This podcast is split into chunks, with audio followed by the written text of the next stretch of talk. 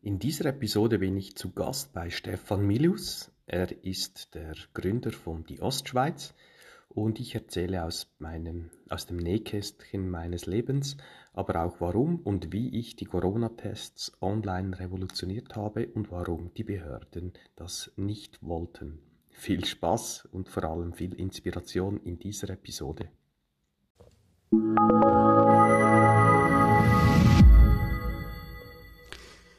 Willkommen zum Podcast von die Ostschweiz unter www.dieostschweiz.ch und heute ein Gast, der von sehr weit her kommt, also für Schweizer Verhältnisse zumindest, aus Luzern angereist, mit Kind, Kegel und Hund. Wenn ich so ein bisschen über ihn nachgelesen habe, gemerkt, der Hund spielt eine grosse Rolle in seinem Leben. Vielleicht kommen wir auf das noch. Willkommen, Bruno Areco.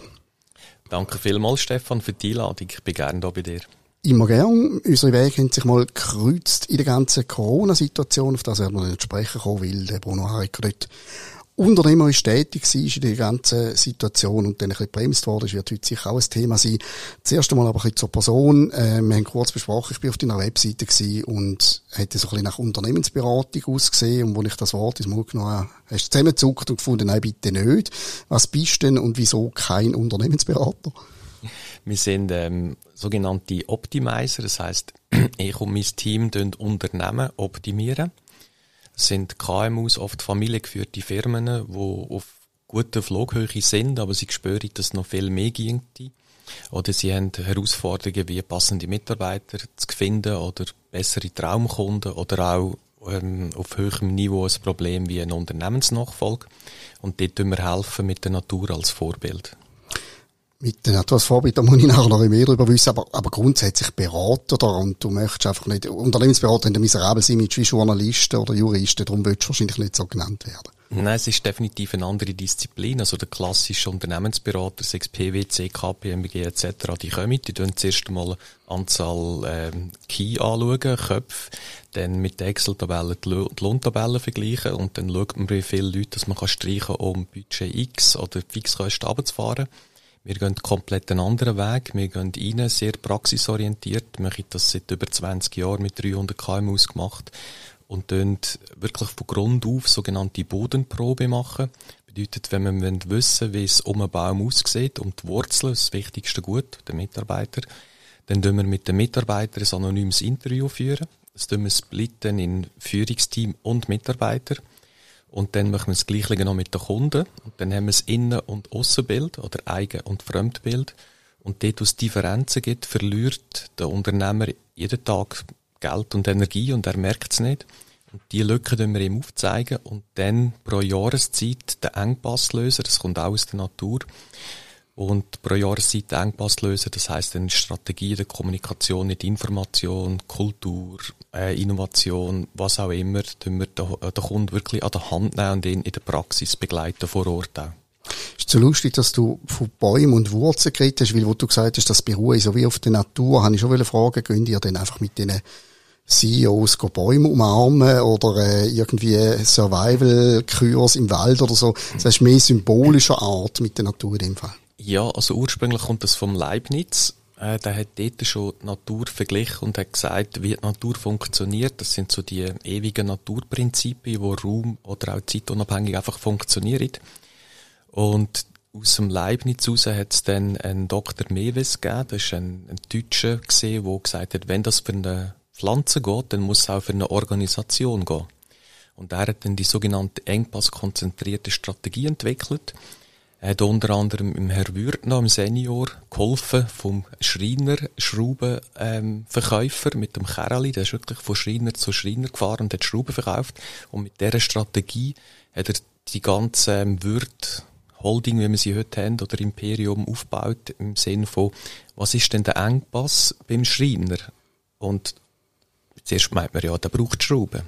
Aber der Engpass vom Schreiner ist, er hat ein Buff im Lager und er weiß nicht, wenn wer bestellt hat. Und dann gibt's Doppelbestellungen oder gibt's keine Bestellungen und dann gibt's wieder ein Buff im Lager und dann fehlen wieder Schrauben. Und mit dieser Strategie hat er dann dort entwickelt, dass es der Engpass muss gelöst werden. Sprich, wir müssen für Ordnung schauen beim Schreiner. Und wenn wir dort Ordnung haben, dann nimmt er auch unsere Schrauben und der hat das sogenannte Würdgestell entwickelt und ist einfach dann eins in der Woche oder zweimal in der Woche je nach Grossgröße vom Betrieb vorbei und hat alle Schrauben aufgefüllt, die es braucht und somit auch den indirekt Schrauben natürlich verkauft. Und das ist so ein bisschen in Kürze die Strategie aus der Natur. Gut, Wirt ist jetzt, das ist übrigens der Hund gewesen, der jetzt da gerade genau. irgendwie gefunden hat, er will ins Gespräch eindringen. Mhm. Machen Sie sich fast auf einige Nebengeräusche im Podcast. Das lebt da richtig, ich lieb's. Wirt ist sicher keine schlechte Referenz, ist jetzt nicht unbedingt ein, ein Vorort-Schraubenverkäufer, sondern wirklich ein Konzern von Bedeutung. Tönt alles gut, tönt interessant. Ich mache jetzt einen auf Advocatus Diaboli. Äh, mhm. alle Leute, die mit Unternehmen arbeiten, behauptet ja so ein bisschen, weißt, ich habe völlig einen neuen Ansatz. Ich mache es völlig mhm. anders, weil du willst irgendwie rausstechen und dann werde ich immer so misstrauisch und denke, wird da einfach alte Wein, neue Schläuche verpackt. Weißt du, was ich meine? Mm, ja, nein, das ist definitiv bei uns nicht so. Wir nennen den Äpfelbaum, darum heißen wir auch Apple Tree, als Vorbild und tun das wie ein Unternehmen vergleichen. Bedeutet, im Schritt eins mit der Bodenprobe, wo wir das Eigen- und Fremdbild im Unternehmen zeigen, gehen wir noch dahin und sagen, okay, die Wurzeln, das ist das Wichtigste vom Baum. Das heisst, ähm, Mitarbeiter. Und beim Baum gehen die Wurzeln gleich tief und breit, wie hoch äh, die Höhe und die Breite vom Baum ist. Also das ist auch dann die hermetischen Gesetze, wie unten zu oben, von innen nach außen etc. Und wenn das Unternehmen eben nachhaltig erfolgreich sein will, dann muss es gute Verankerung haben, gute Positionierung, eine gute Standfestigkeit und Mitarbeiter, die hinter, hinter dem Unternehmen stehen und die extra Meilen laufen. Und die extra Meilen laufen jetzt eben erst dann, wenn die Werte vom einzelnen Menschen, Mitarbeiter, ähnlich sind oder gleich sind wie die Werte vom Baum, vom Unternehmen. Jetzt kommt aber das nächste Problem. Die meisten KMUs haben keine klaren Werte definiert. Sie, wissen, sie haben irgendwo ein Leitbild, das sie vom Kollegen kopiert haben. Das hängt dann am Kühlschrank genau. und niemand schaut an. Richtig. Und das tun wir einfach schon mal auf die Seite und wir fangen wirklich von, von Null weg an und dann den Wert definieren. Das heisst, was ist der Sinn und Zweck von dem Unternehmen? Warum braucht die Welt jetzt noch gerade die Firma XY? Und daraus heraus tun wir das Unternehmen so hoch verdichten, über einen Verdichtungsprozess, bis wir nur noch drei Wörter haben. Und die drei Wörter sind die Werte. Und mit diesen Werten machen wir Positionierung vom Betrieb, Marken definieren, das Versprechen, das Motiv, den Kunden nutzen und das ist der Stamm. Also aus den Wurzeln, wo das höchste gute Mitarbeiter mit seinem Gedanken gut ist, mit seinem Verhalten, mit seinem Einsatz, gibt es Energie darauf im Stamm. Das ist der erste sichtbare Teil vom Baum oder vom Unternehmen. Und das ist eben die sogenannte Marke. Und daraus gibt es dann die dicksten Äste. Das sind die strategischen Geschäftsfelder oder Bereiche, Divisionen, Abteilungen. Daraus gibt es nochmal dünnere Äste und jetzt sind wir auf der Kommunikation Marketing-Schiene, wo muss angepasst werden aufgrund von der Marke, vom Stamm, aufgrund vom Denken und vom Verhalten vom Team. Und dann kommen die dünnsten Äste und jetzt sind wir erst auf der Produkt- oder Dienstleistung, die die Firma verkauft. Und mit jedem Verkauf aus der Dienstleistung müsste ein Gewinn, eine Marge entstehen und der Gewinn ist der Äpfel. Und wenn wir jetzt mehr Ertrag wollen, mehr Äpfel, müssen wir also from the roots to the fruits, also bei den Wurzeln anfangen, beim Team, Mitarbeiter, Inhaber, Führungsteam. Wir müssen im Stamm klare Positionierung machen, Marken definieren, daraus ist Strategie, Kommunikation und dann hat es auch Einfluss auf Produkt. Und so sagen wir dem 360 Grad äh, Unternehmensentwicklung wirklich nachhaltig und erfolgreich nachhaltig. Das klingt nach einem wahnsinnigen Paket für ein KMU. Mhm. Will jetzt zum Beispiel, ich weiss doch auch nicht, ein elfköpfiges elfköpfige Stromerfirma, die Schwemmendinge, will die überhaupt so tief in sich innen oder, äh, oder wo fängt das an? Sind das ein bisschen grössere Unternehmen? Das hast du gut erkannt, Stefan. Die haben auch den Schmerz nicht. Das heißt, mit elf Mitarbeitern macht der Chef eigentlich alles, weiß alles, tut alles und kann alles. Aber so bei 15, 20, 25 merkt er, er kann nicht mehr alles wissen und tun. Sonst geht er zu Grund, überstellt es nicht irgendwann. Und dann kommt der Punkt eigentlich, was muss ich jetzt machen, dass ich abgeben kann? Was muss ich machen, dass ich ein Team habe, das funktioniert, auch wenn ich mal nicht rum bin? Und dann komme ich zu Painpunkten oder eben Schmerzpunkten, wo sich der Unternehmer stellen und dann kommt er zu uns. Ich glaube, ich habe in den letzten 20, 30 Jahren hunderte von Interviews geführt mit irgendwelchen CEOs oder Führungsmenschen, und eigentlich sozusagen 99 Prozent haben immer irgendwie früher oder später gesagt, das Wichtigste ist das Personal. Mhm. Menschen sind das Wichtigste. Ähm, offensichtlich aber wird das jetzt nicht einfach automatisch gelebt oder die mich einfach einmal angelogen, weil es gut tönt. Mhm. Wie, wie beurteilst du das aus deiner Erfahrung? Definitiv. Also über 90 Prozent der Unternehmer haben es einfach noch nicht begriffen. Sie haben es vielleicht eben im Leitbild oder erzählen jetzt, im PR-Artikel, aber dann ist es schon fertig. Sobald er in die Firma kommt und irgendetwas vom Team will, handelt er mit der Regel gerade umgekehrt. Und 10% der KMUs, die sind schon auf dem Weg, wo sie merken, es ist nicht einfach nur eine hohle Phrase, sondern es wäre, glaube ich, schon so. Und wie, aber wie muss ich jetzt das machen? Oder was kann ich tun, dass ich das wichtigste Gut, das Team kann hegen und pflegen? Und dann gibt es in der Regel auch eine Anfrage bei uns über eine Empfehlung oder über unseren Podcast oder wo immer, wo sie dann merken, hey, der mit der Natur, mit dem Äpfelbaum leuchtet mir ein. Wurzel das wichtigste Gut, mein Team, okay, jetzt möchte ich mal mehr wissen. Aber ich glaube schon, es sind vielleicht 10% fallen KMUs, die auf dem Weg sind, alle anderen leider nicht, ja. Was heißt da leider? Das ist 90% Potenzial für dich als äh, ja. Optimierer. Du optimierst aber nicht nur Unternehmen, du, du führst ja eben auch selber logischerweise eins und gehst dann auch, wenn ich das richtig mitbekommen habe, etwa auch relativ spontan in ein völlig neues Feld. Du hast während Corona, was um die ganze Testgeschichte gegangen ist, hast du ein neues Angebot gestartet. Wir haben mal darüber geschrieben, weil es dann ein bisschen Buff geht. Schilder doch einfach mal kurz, was du dort aus dem Boden gestampft hast. Also es ist nicht einfach eine Eingebung gesehen, sondern ich bin neben meinem Unternehmen Apple Tree bin ich noch Keynote Speaker, also ich gebe viele Vorträge in ganz Europa und auch Bestseller-Autor. Dort habe ich einen, im September letzten Jahr eine Anfrage von einem grossen Anlass, Unternehmeranlass, als Redner und das haben wir ein halbes Jahr vorher abgemacht, wie es so läuft. Und dann irgendwo drei Wochen vor dem Termin kommt der Veranstalter und sagt, ja, Bruno, ich kenne deine Meinung, aber wir brauchen jetzt halt auch von dir das Zertifikat, weil es ist Pflicht. Also das bedeutet, der Herr ist ungeimpft. Zwei ungeimpft im Gespräch. So, Transparenz ist hergestellt, ja, okay. Und dann äh, habe ich gesagt, ja, ist easy, dann komme ich einfach nicht, oder? Und dann hat er gesagt, wenn du nicht kommst, dann habe ich ein Problem, weil es sind 200 verkaufte Tickets, alle Unternehmer. Und ich habe gesagt, gut, ich schlafe mal drüber, aber ich habe für mich eigentlich abgeschlossen. Und am anderen Tag, jetzt ist es Zufall, wenn es Zufall geht, wählen, dass ich bei einer guten Freundin eingeladen war aufs Nacht. Und sie hat den Anlass moderiert, aber ich habe das gar nicht gecheckt. Und sie sagt dann, ja, du kommst ja auch morgen und so. Und dann habe ich gesagt, ah, du tust ja moderieren, ja, ich komme übrigens nicht, weil ich will da nicht mitmachen, oder? Auf jeden Fall irgendwie nach ein paar Glas Wein und so hat sie mich dann überredet und ich gesagt, gut, ich springe über meinen Schatten, ich gehe dann so einen Test machen und dann habe ich ein Zertifikat, bin ich auch zertifiziert. Dann habe ich mich informiert, wie das funktioniert. Da musst du ja irgendwie äh, telefonieren, kannst du vergessen, musst du ja online auf dem Portal informieren, musst du einen Online-Termin machen, dann musst du dort hinreisen mit dem Auto, habe ich dann alles gemacht. Dort musst du, wenn der Termin hast, anstehen, also ich bin vorgekommen, schon auf dem Gitter für Oslo durch den Weg und etwa zehn Minuten, bevor ich jetzt vorderst war, ähm, hat es geheißen, es ist zu, oder kannst du morgen wieder kommen. Sehr gut. Und morgen ist es ja nicht gegangen, weil ich dort äh, meinen Auftritt hatte. Ja, auf jeden Fall. Ich habe mich dann irgendwo dort durchgedrückt und dann den ganzen Prozess erfahren, wie das läuft mit dem Stäbli und wie das äh, Information null einfach da abhocken, zahlen und gut ist und dann für uns 20 Minuten warten mit 30 anderen und dann kommt dann einer und gibt das Zertifikat. Und ist immer so im Leben, wenn mich etwas ärgert oder wenn ich irgendwo sehe, wie es einfach nicht gut läuft, dann bin ich nicht der Motzer, sondern dann rattert es bei mir und dann ich denke, das kann man doch besser machen. Also das kann ja nicht sein.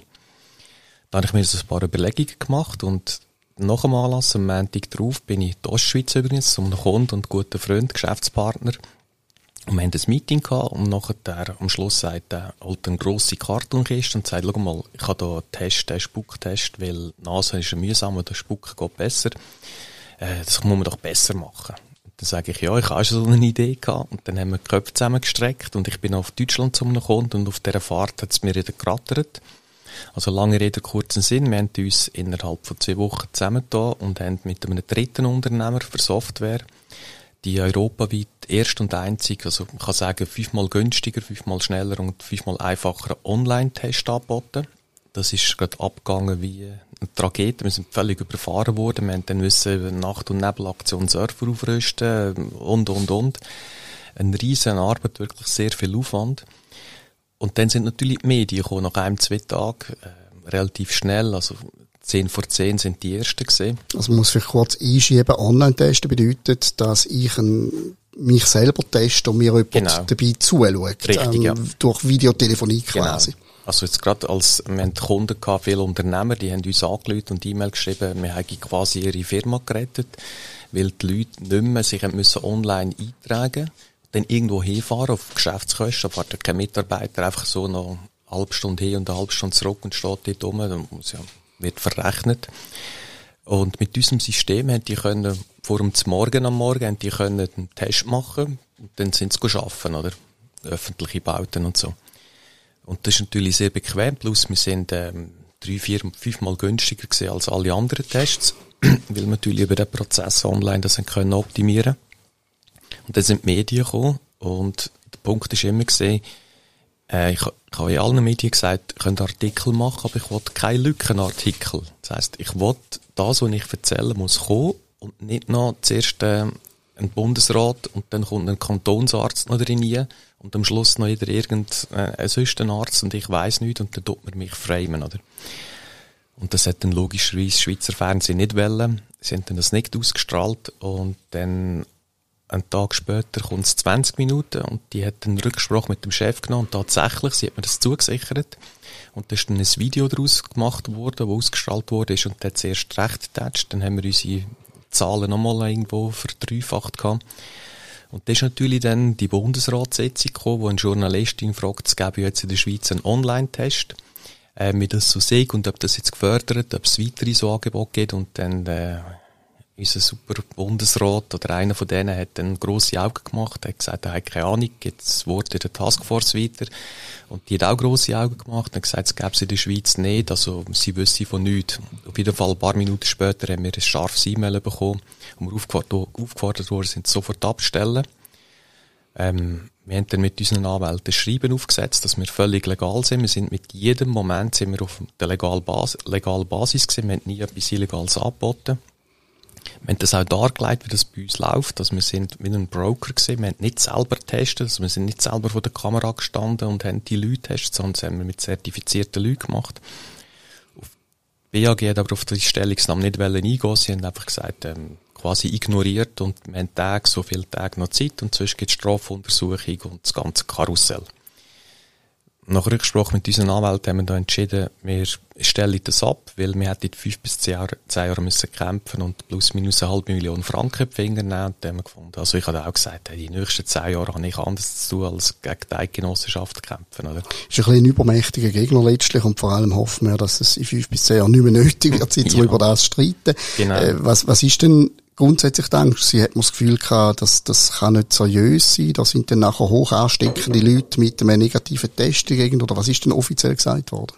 Ähm, offiziell haben sie gesagt, wir sind illegal, das dürfen wir nicht. Obwohl wir auf mehreren Seiten erklärt haben, was wir möchten und dass das völlig legal ist. Aber für mich ist die Strategie völlig klar vom Bundesrat gesehen, nämlich äh, testen wenn wir nicht, wir wollen impfen. Und jedes Angebot, wo das Testen vereinfachen gibt weniger Impfkunden. Und das ist gegen die Strategie vom Bundesrat, obwohl er das natürlich uns nie so gesagt hat.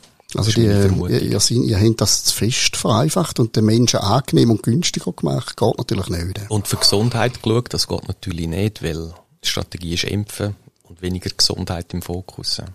Bevor ich auf euch gestoßen bin, habe ich auch schon äh, so von Kollegen Links bekommen von irgendwelchen ähnlichen Angeboten aus Deutschland und so weiter, mhm. wo das machen können. Der eine oder andere hat das dann sogar gemacht, hat dann auch klappt mit irgendwie einem deutschen Zertifikat, mhm. das überführt werden etc. Also da scheint ja so eine Schattenwirtschaft scheint durchaus immer so ein bisschen umeinander zu sein, oder? Das hat es auch vor uns gegeben. Es hat ähm, die Mickey Mouse Zertifikat, also die Mickey Mouse Zertifikat gibt es auch heute noch. Aber für uns ist es wichtig, dass was, was genau ist ein Mickey Mouse Zertifikat? Irgendwo in einem Labor ausgestellt ohne ah, QR-Code und nicht die Zertifikate ja. Swiss Covid App zu lesen. Und wir haben gesagt, wenn man das im Schweizer anbietet, dann muss das einen QR-Code geben, wo er kann an den Eingang vom Theater, vom Restaurant zeigen die Person dort in der Regel auch keine Ahnung, die den Auftrag einfach zu kennen, oder, mit dem iPad. Warum, wie, wo, was, wird auch nicht gefragt, es wird einfach gescannt. Und darum müssen wir das in die Swiss Covid App bringen. Und mir, uns ist es gelungen, in die EU-App, ähm, das zu generieren. Das heisst, wenn ich bei reise oder ins Ausland, ähm, ähm, die EU-App gehabt, Und dann haben wir auch Brücken und Schnittstellen können machen, Swiss Covid App, und wir dann wirklich ein sauberes Zertifikat können generieren. Und so, die Art und Weise gibt es auch heute noch nicht so. Da wären wir immer noch, wenn wir würden, anlassen, die Einzigen. Wie lange haben wir das können aufrechthalten? Das sind nur ein paar Wochen gewesen, oder? Ja, etwa drei Wochen, ja. Hat das wenigstens gelangt, um die Steine reich zu machen? Mm, ja, also, es hat etwas weniges gegeben, 17 Millionen. Okay. Nein, natürlich nicht. wir haben unsere Kosten, also wir sind ja so tief rein mit dem Preis, wir haben gesagt, wir wollen wirklich nicht in der Zeitung sein, die neuen Millionäre, wie es andere Testzentren gibt. Was hat es gekostet? Ja. Äh, zuerst 14,90 und nachher 19,90. Also wir haben bei 14,90, kann das schon sagen, einen Stolz verdient. Und der Rest ist an die Infrastruktur, an Surfer und so weiter gegangen. Und wo der Ansturm so hoch geworden ist, nach ein paar Tagen, haben wir alles aufrüsten und dann sind wir auf 1990 aufhören. Also ich würde mal sagen, wir hätten das zwei, drei Monate müssen laufen lassen, dass wir irgendwo einen einigermaßen Lohn, wir sind drei Unternehmer oder vier, mit Mitarbeitern, wenn wir das alles hätten müssen zahlen, wäre es irgendwo nach drei Monaten, wären wir vielleicht auf Zero gesehen und bei Monat vier hätten wir dann ein bisschen mehr verdient, ja. Aber so weit ist es nicht gekommen. Es ist ja interessant, die, die Aufregung, die ihr verursacht habt und wie man dann äh, auf die Lösung losgegangen ist und euch dann quasi sozusagen ein bisschen in Knie gezwungen hat, weil er halt im, dem ganzen Prozess logischerweise verständlicherweise nicht wollen, äh, stellen. Ich habe mich auch einige Mal testen und zwar ganz einfach, weil ich gerne mit meiner Freundin gut gehen essen und mhm. in einer gewissen Zeit, wo man nur mit dem Test irgendwo äh, zu Locarno in der Ferien irgendwo reingekommen ist, habe ich das ein paar Mal gemacht und dort habe ich können beobachten, also wenn die Schlange lang war, hat mich gedacht, also, das ist so rasch gegangen, so lieblos und so unsorgfältig, mhm. dass ich dann gefunden habe, denen schaut ja eigentlich auch niemand auf die Finger, diesen mhm. Testzentren. Also, ich denke, dass so etwas wurmt dann ja dann auch noch, oder? Wenn man merkt, es geht gar nicht um Gesundheit wahrscheinlich. Äh, du sagst es richtig, das hat, ähm, eines Tages, wo das voll am Rattern war und das BAG die scharfen E-Mails und Kantonsärzte angerufen haben, mehrere also Ärztinnen haben mir angerufen und droht und, und irgendwie äh, Sachen wollen wissen. Bin ich dort heimgekommen und ich bin wie so tot traurig Ich kann das nicht. Ich bin, seit ich lebe, bin ich eigentlich immer gut aufgestellt, mehr oder weniger, und Herausforderungen wäre gelöst und weiter und so. Und ich hatte dort irgendwie das Gefühl gehabt, wenn ich so nicht könnte. Also wirklich, ich hätte tot umgehen, es wäre mir wie egal gewesen. Da habe ich gemerkt, oder ich habe mich dann gefragt, hey, was ist los mit mir? Und das ist genau das. Ich habe dort, ich habe vorher schon gewusst, es geht nicht um Gesundheit. Wenn man sich ein bisschen beschäftigt oder die Ostschweiz liest, dann hat man das auch rausgespürt. Und dort habe ich aber nicht nur das Wissen gehabt, sondern selber erfahren, dass es nicht um Gesundheit geht. Weil wenn es um Gesundheit gegangen wäre, dann wären wir vom Bundesrat angefragt worden, das Teil zehnmal zu vergrößern und flächendeckend auf alle Sprachen in der Schweiz, inklusive ausländische Sprachen, das anzubieten. Und das zu spüren, dass es nicht um das geht, sondern um etwas anderes, das ist schon äh, sehr traurig gesehen. Also hätte quasi können Teil von der Lösung sein, ja, genau. wenn es um die Sache gegangen wäre, quasi. Richtig, ja, genau. Ist das, äh, tönt jetzt vielleicht ein bisschen abgehoben, aber die Erfahrung, die dich offensichtlich eben auch äh, traurig gestimmt hat, ist das, äh, führt das also ein bisschen bis zu einem, zu einem Bruch mit einem, mit einem Staat oder einer Regierung, dass ja. man dann irgendwie sagt, äh, ja, ich, ich glaube eigentlich gar nicht mehr. Also es ist, äh, du sagst es richtig, bis vor zwei Jahren habe ich die Schweiz quasi verteidigt, bin stolz gesehen. Wenn man kann stolz sein, ich bin einfach geboren, habe ja nichts dazu beitragen. Aber ich habe wirklich die Schweiz verteidigt, auch im Ausland, im Sinne von, wir sind neutral. Wir sind ähm, eine hohe Stabilität, eine hohe Sicherheit in der Schweiz. Wir haben eine Planbarkeit als Unternehmer. Wir haben Steuern, die überschaubar sind. Und wir haben eine Regierung, die wenig korrupt ist, habe ich einmal so erzählt. Und das ganze Konstrukt ist definitiv bei mir zusammengehört. Es hat dann auch dazu geführt, ich habe vor einem Jahr gut so einen Plan B gemacht, weil ich habe gesehen, es geht noch länger da und ich werde in Zukunft vielleicht ein paar Monate im Jahr irgendwo hin in ein Land, wo ich mehr Freiheit habe zum Energietanken. Aber das hat sich dann gesteigert und ich habe dann nach dem Debakel mit dem Corona-Testonline.ch für mich entschieden, dass ich ähm, nicht mehr sehr oft und lang werde in der Schweiz Steuern zahlen und da mich äh, als Lebensmittelpunkt ähm, aufhalten, sondern ich werde in ein anderes Land gehen. Ja. Ich höre das nicht zum ersten Mal. Also gut, es ist ja immer die Frage, sagen das Leute einfach andere, sagen es vielleicht einfach, machen es dann nicht, aber so ein bisschen das, das, die Innerkündigung gegenüber dem mhm. Staat, die habe ich schon ein paar Mal äh, gehört. Und parallel dazu hat ja auch immer, ist immer drin gewesen, so ein bisschen eben wie von einer Parallelgesellschaft, die sich entwickelt. Ist das in dem Sinn, wenn ich dir jetzt zulasse, gar nicht eine, eine übertriebene Gefahr oder ein übertriebenes Szenario, dass sich ein Teil der Bevölkerung so ein bisschen langfristig auch verabschiedet hat? Definitiv, das ist nicht übertrieben. Ich glaube, das passiert ja auch. Da gibt es verschiedene ähm, Organisationen wie Graswurzel etc., wo da ähm, auf dem Weg ist. Ist natürlich nicht gut. Also mir kommt immer Griechenland oder Italien sehen früher, oder? Wo eigentlich der Staat bankrott ist, aber den Bürger ist nicht schlecht gegangen, weil sie alles schwarz kassiert haben und die eigenen Sack anstatt im Land in der Regierung, weil sie denen das nicht gönnt haben, weil sie abgezockt worden sind. Und das ist natürlich eine Bewegung, eine Gefahr, die für die Schweiz oder für den Staat Schweiz natürlich nicht gut ist, aber es ist ein, es ist ein Punkt, den ich verstehe, auch verstehe beide Seiten. Ja. Auf der anderen Seite ist auch meine Erfahrung bisschen, dass die Leute schnell vergessen. Also du hast jetzt mhm. sehr direkte Erfahrungen gemacht äh, mit, mit einem konkreten Projekt. Andere sind einfach tangiert gewesen und sind dann hässig gewesen. Jetzt sind die Maßnahmen fast vollständig äh, eingedampft worden und, und dann ist doch meistens so, dass die Leute irgendwann schnell wieder im Alltag landen und ihren Widerstand aufgehen, oder wie siehst du ja, das? Ich sehe es, also die grosse Masse definitiv, da hast du recht, ich bin halt nicht so. Ähm, ich muss noch sagen, ich habe ganz, ganz früh habe ich, oder bin ich Initiant gesehen von Corona-Dialog. Da sind wir verschiedene Unternehmer, Ärzte, Wissenschaftler und haben gesagt, wir müssen den Dialog fördern, weil sonst gibt es eine Spaltung, was ja jetzt dann gleich passiert ist. Auch dort ist es nicht einfach gesehen und eher steile Wege eingerührt worden, anstatt den Dialog mit uns gefördert. Dann habe ich die Anfrage vom Reto Brennwald bekommen, einen Dokumentarfilm zu helfen. Dort habe ich mitgeholfen, sehr viel Zeit investiert, Know-how und Frauenarbeit. Das ist ein guter Film geworden, wer ihn noch nicht gesehen hat. Der ist, glaube ich, frei verfügbar irgendwo. Äh, Vimeo ist er noch drauf, unerhört, der Film. Gut, tun wir verlinken, ja. Und meine, wenn man so einen Film sich mit dem beschäftigt und dann wieder Sachen erfahrt, dann löscht es einem wirklich definitiv ab. Man muss sich halt informieren und die wenigsten Leute wollen sich informieren. Die schauen um halb acht die Tagesschau und alle halbe Stunde das Radio. Und das ist man nicht wirklich informiert. Aber ich bin da, glaube ich, anders. Ich will mich informieren, schaue verschiedene Meinungen an. Und ich vergesse nicht so schnell. Also ich bin gerade heute Morgen wieder in einem Kaffee gesehen und abgemacht habe. Und dann habe ich gesagt, hey, schau, es ist nicht das schönste Restaurant da, aber die Leute sind total gut und die sind in diesen zwei Jahren auch total flott gesehen und ich werde die in Zukunft berücksichtigen. Hingegen alte Restaurants oder Beizen, die ich viel gesehen wie früher und für mich einen anderen Eindruck hinterlassen haben, die werde ich nicht mehr so oft oder gar nicht mehr sein. Und ich glaube, die Loyalität würde im Schweizer noch gut tun, ja. aber das ist halt anstrengend.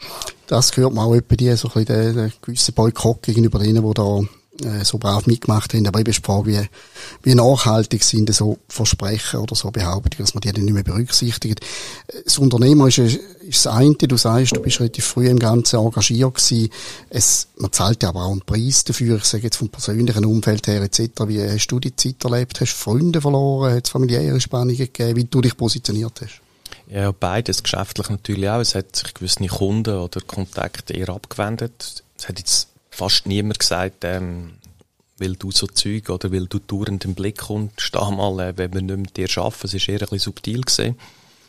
Aber auf dieser Seite glaube ich auch, hat es nachhaltig auch Unternehmer, die sagen, hey, das ist einer, der zu seinem Wort steht, der kritisch ist, der traut, etwas zu sagen.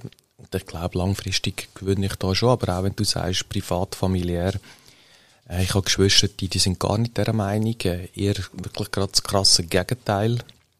Äh, die haben dann auch kein Treffen mehr wollen haben oder mit Abstand und weiß Gott was. Und weil ich ja noch Gefahr bin, weil ich eben nicht die Schlumpfung habe und anderes. Und das ist Gefahr für Kind und alle. Und das hat man meiden, etc. Ja, das hat es alles gegeben. Auch private Freundschaften, wo sich dann, aber das schaue ich halt wie einen Filter an und sage, weißt du, jetzt lernst du Leute kennen, jetzt geht die Maske runter. Ist okay.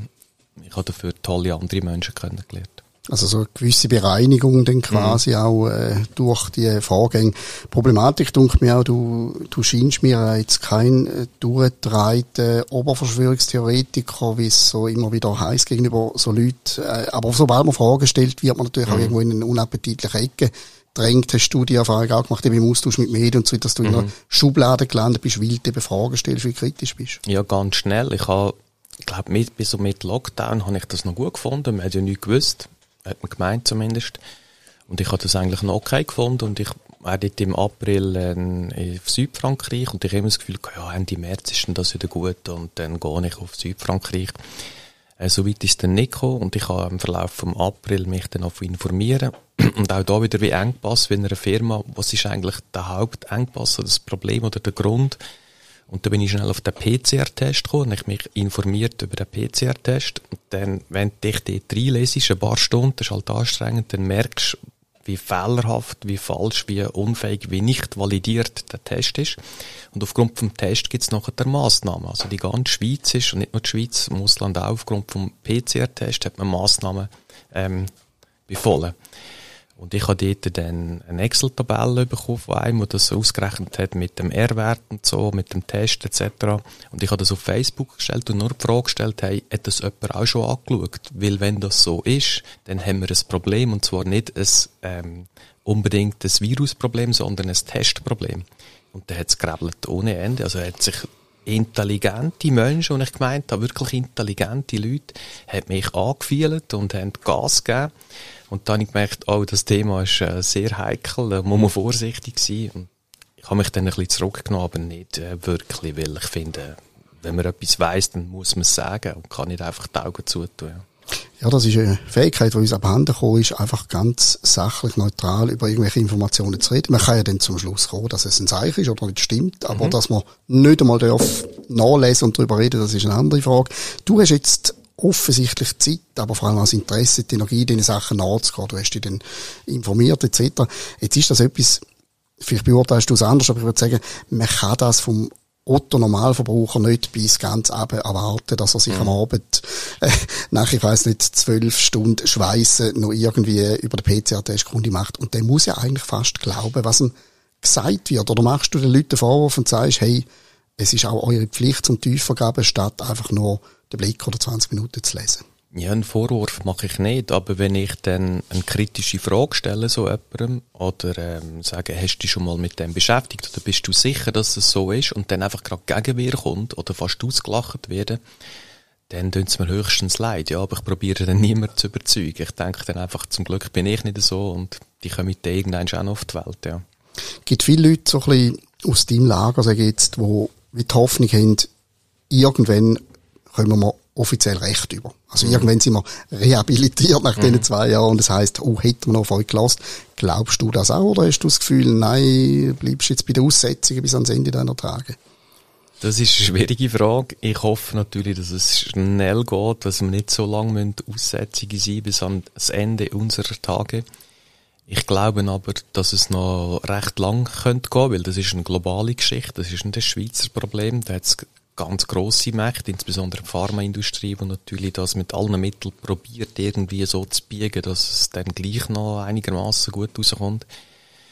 Ähm, ja, wir hoffen einfach, dass die Wahrheit oder was da wirklich passiert ist im Hintergrund, dass das eines Tages ähm, ans Licht kommt. Und da gibt es ja internationale Anwälte, die um das kämpfen. Und ich glaube, da gibt es schon Chancen, aber ich glaube nicht in den nächsten paar Monaten, das geht eh noch länger.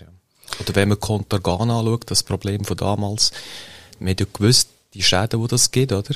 Man hat vier Jahre lang weiter das Medikament verkauft, bis man einfach wirklich nicht mehr können dürfen.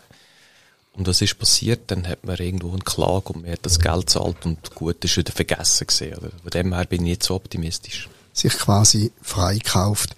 Hat es mal irgendeine Phase gegeben, wo du es ein bisschen bereut hast, dass du so viel nachdenkst? Weil, sind wir ehrlich, das Leben ist natürlich einfacher gewesen in den mhm. letzten zwei Jahren, wenn man gefunden hat, ich kümmere mich nicht darum, ich glaube, was man sagt und ich mache, was man mir sagt. Hast du jemals gefunden, äh, ah, wieso, wieso bin ich so ein mühsamer Typ, der mit dem Kopf dort Wand will?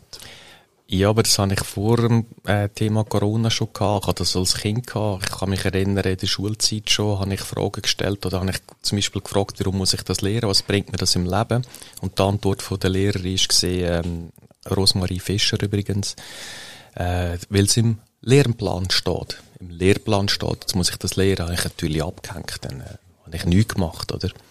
Und so Lehrer oder Lehrerinnen, die ich dort hatte, die, haben, die haben sich natürlich, die, haben, die sind fast Bäume auf wegen mir. Aber ich habe mich dort nicht schon können anpassen oder ein Schablönchen eindrücken lassen, weil das geht einfach nicht. Also dann, dann lebe ich halt nicht mehr, wenn ich das nicht mehr machen könnte. Und so hat mich das ganze Leben immer wieder begleitet. Ähm, es hat manchmal so den Punkt gegeben, wo ich gedacht habe, Bruno, warum bist du nicht einfach irgendein Angestellter am Ort, am 8 Uhr arbeiten, um 5 Uhr bist du daheim, oder um 5 Uhr gehst du in Beiz am Stammtisch, zwei, drei Bier, und daheim, dort hast du eine Frau mit Kindern, ist alles gekocht, und dann schaust du Tagesschau, der 10 vor 10 und ins Bett. Wäre so angenehm entspannt. Aber auch jetzt merke ich, wenn ich das so erzähle, uh, da, da stellt es mir alle Nackenhaare auf, das geht gar nicht. Ja. Dann lieber nicht mehr leben, weder so leben. Ich kann es nachvollziehen, ich bin auch so ein ein lästiger Schüler gewesen, der Fragen gestellt hat, statt einfach zu machen. Vielleicht sollte man eine kleine Selbsthilfegruppe gründen, mal irgendwie ja. anfangen zu zweiten und uns ein bisschen gegenseitig auskurieren. Können wir noch ein bisschen äh, in der Schlussrunde auf dich persönlich, ich habe schon gesagt, wir haben heute einen Hundsgast, unter anderem die Elu. Ich habe auf deiner Webseite gesehen, die spielt dort eine grosse Rolle, auch in deiner kleinen Eigenbiografie, die du schreibst. Mhm. Und was mir dort aufgefallen ist, ist, äh, du gehst auch sehr offen um mit Niederlagen und mit Sachen, die nicht geklappt haben. Das mhm. macht ja jemand, der Unternehmen will optimieren der probiert auf seiner Webseite einfach sich als eine einzige Erfolgsgeschichte zu positionieren. Du sagst, ich habe das und das gemacht, es hat nicht geklappt. So, mhm. Also, wieso ist dir das wichtig? Weil, wir sagen ja oft von Apple, wir bringen die KMUs vom normalen Wahnsinn zum optimalen Erfolg. Und ich gebe es heute zu, ich bin bis vor elf Jahren auch im normalen Wahnsinn gefangen gesehen. Das heißt, ich habe gemeint, ähm, je mehr du schaffst, desto besser, je mehr du schaffst, desto mehr Geld, desto mehr Erfolg. Ähm, das Leben ist hart und alles so sage ich. Und ich habe dort ähm, zwei, drei rechtliche Sachen erlebt, unter anderem einen deutschen Milliardenkonzern, der auf mich los ist, wegen einer Rechtsangelegenheit. Ich bin auch dort eigentlich im Recht gesehen, aber heute weiss ich auch, damals habe ich das noch nicht gewusst, gegen einen deutschen Milliardenkonzern. Auch wenn du noch Recht hast, dann musst du einfach gar nicht anfangen, oder? Da hast du einfach eh keine Chance. Das und dann ein Auto gestohlen, wo die Versicherung gesagt hat, es sei ausgelehnt und ein Mitarbeiter, der sonst noch irgendwie etwas wollte. Und dann hat es ratzfatz gemacht. Innerhalb von einem Jahr, gut, habe ich eine halbe Million Schulden gehabt. Also verloren. Das ist mehr als ich hatte. Und ähm, das habe ich dann aufgeschrieben. Daraus ist ein Buch geworden, auf Englisch ein Bestseller. Und so bin ich zum Autor geworden. Und für mich ist es einfach die Eigentherapie gewesen, dass ich das niederschreibe, was mir da passiert ist. Und andere, die das gelesen haben, haben gesagt, das ist sehr wertvoll, musst mehr schreiben, so ist ein Buch entstanden. Und ich glaube, wir sind heute in einer Zeit, wo man ehrlich darf sein, wenn man auch eine Niederlage hat und daraus ja gelernt hat, macht einem das höchstens stärker als schwächer. Und die Leute, die das schätzen, die Firmen, die sagen, hey, einer, der so offen, ehrlich, transparent ist. Und heute sage ich oft, ich bin dreimal erfolgreicher als früher und verdiene auch einiges mehr als früher. Äh, so Unternehmer mit so Leuten arbeiten, mit offenen, ehrlichen Leuten arbeiten und nicht mit einfach Schaumschläger. Und darum bin ich so mutig und habe das gemacht und in ein Buch hier und dank dem Buch Bestseller-Autor geworden. Wenn ich das früher gewusst hätte, meine Bücher sind kein Bestseller, weil ich wahrscheinlich nicht vorher eine halbe Million mm. ins angesetzt habe. Das ist, nein, man muss es natürlich dann auch nachher die richtigen Schlüsse daraus ziehen. Genau. Und, und eben auch für die Weiterverwertung von anderen können aufschreiben. Da, wir verlinken dann sicher auch noch zu den Büchern von Bruno Eicher, dass man die sicher behändigen, wenn man will. Gibt's, glaube ich, auch als Hörbücher jeweils, mhm, etc. Genau. Das ist ja ein grosser Trend. Darum lassen Sie ja im Moment gerade auch den Podcast. Und jetzt habe ich mit dem Hundfahrer aber angefangen. Mhm. Welche, welche Rolle spielt sie, sie? Es ist ein Sie, oder? genau, ja. Welche Rolle spielt sie? Ich habe immer wählen, wenn ich dann mal Zeit habe, Hund. Und wenn das ist, wahrscheinlich mit 60, 70, 80. Und wenn ich dort am Tiefpunkt gesehen bin, äh, habe ich gedacht, hey, warum nicht jetzt? Es lenkt mich ab, bringt mich auf neue Gedanken, ich habe ein neues Thema in meinem Leben. Und dann, wenn schon, dann schon, ich bin jetzt so der Lauarmduscher, entweder kalt oder heiß, da habe mich informiert, was ist so die schwierigste Hunderasse. Da bin ich auf Weimaraner gekommen, zugelassen nur für Jäger und so Zeug. Da habe ich einen, Gott dann eigentlich einmal schnell, oder, da habe ich einen Züchter gefunden und dort habe ich eigentlich dann den wildesten äh, Welpen, das ist Elu gesehen, äh, gesagt, das passt, ja. Und dann ich, bin ich so auf den Hund gekommen und dank ihr auch wirklich können, eine gute Zeit haben, den Kopf lüften, mich mit Sachen beschäftigen, wo, wo halt außerhalb vom Horizont sind vorher und nicht nur einfach der Druck und äh, die rechtlichen äh, Geschichten mit Anwalt schreiben und Verhandlungen, sondern zwischendurch mit ihr auch können Zeit verbringen und das hat mir sehr, sehr gut getan. Ich weiss nicht, ob es alles so gut rausgekommen wäre, wenn ich damals sie nicht hatte, Elu. Und parallel dazu hast du inzwischen wahrscheinlich einen Jagdski gemacht, wenn du die richtige Hündin hast, oder das nicht? Nein, wir haben dann ein Jagdersatztraining gemacht, sogenannte Natural Dogmanship. Das ist eine spezielle Erziehungsmethode wo auch dort wieder eigentlich wie das, was wir mit den Firmen machen, mit den Leuten über die intrinsische Motivation arbeiten. Und das ist total spannend, ja. Ich höre immer wieder Neues, ein Mann, der wirklich die mühsamste Hunderasse sucht und dann noch den schwierigsten Welpen nimmt und den dann quasi adoptiert. Das ist wirklich jemand, der offensichtlich die Herausforderung sucht. Äh, gehen wir in den Schluss rein. Was ist die nächste Herausforderung? Gibt es irgendein konkretes Projekt, etwas, das davor schwebt, etwas, wo wieder der Bundesrat kannst die Wände aufjagen? Gibt es etwas? Nein, ich kann nicht mehr vor der Bundesrat die Wände aufzujagen. Ist mir das Leben einfach zu schade oder ähm, das ist für mich dann Lebenszeit verbrennen. Ich habe entschieden, einen zweiten Lebensmittelpunkt oder eine neue Heimat ähm, zu evaluieren und das Projekt wird Ende Jahr abgepackt. Also ich werde dann diesen Winter zum ersten Mal auf einer wunderschönen Insel dürfen sein und dort äh, den Winter genießen. Und die peilst geheim, damit es kein Touristen-Hotspot wird? Oder weil, ist, kannst du die Himmelsrichtung sagen wenigstens? ja, ich kann schon sagen, es ist Nordzypern, also Zypern, aber im Norden. Das ist noch völlig ähm, nicht touristisch und sehr naturbezogen und total schön, ja. Sehr gut. Sobald du dort eingerichtet bist, äh, können wir dann einen Podcast aus der Ferne machen und schauen, mhm. wie es gegangen ist. Bruno Eiger, vielen herzlichen Dank für das Gespräch und selbstverständlich auch eine gute Rückreise. Danke vielmals. Auch dir alles Gute. Tschüss, Stefan.